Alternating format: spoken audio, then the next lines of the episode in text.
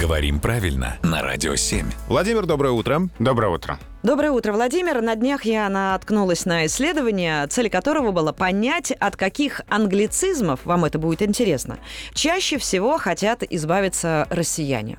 И сейчас я вам представлю четыре слова, попробуйте угадать. Давайте. А, Фудкорт, хайп, кринж или фейк. Какое слово россияне чаще всего требуют запретить? Я честно не знаю, мы здесь ничего не, не, не, не разыгрываем и не подыгрываем.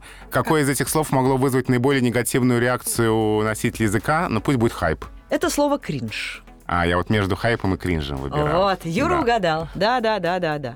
Что мы можем сказать об этом слове? А, но слово кринж используется примерно в том же значении, в каком выражении испанский стыд. Как это сделал он, а стыдно мне. Да.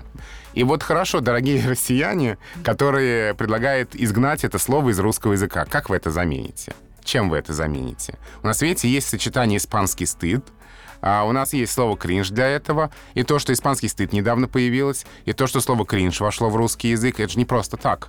Значит, нет у нас достойного, нормального, точного аналога. Но на самом деле, опять же, еще одна ремарка для тех, кому невыносимо это слышать. А, в языке все не навсегда. И обычно такие словечки, которые становятся модными, которые так вот все подхватывают, они очень быстро из языка выходят. Ну, Мода проходит, и уже неинтересно. Так что может быть, что кринж скоро уйдет. Сейчас многие выдохнули. С катертью дорога, сказали бы они. Спасибо, Владимир.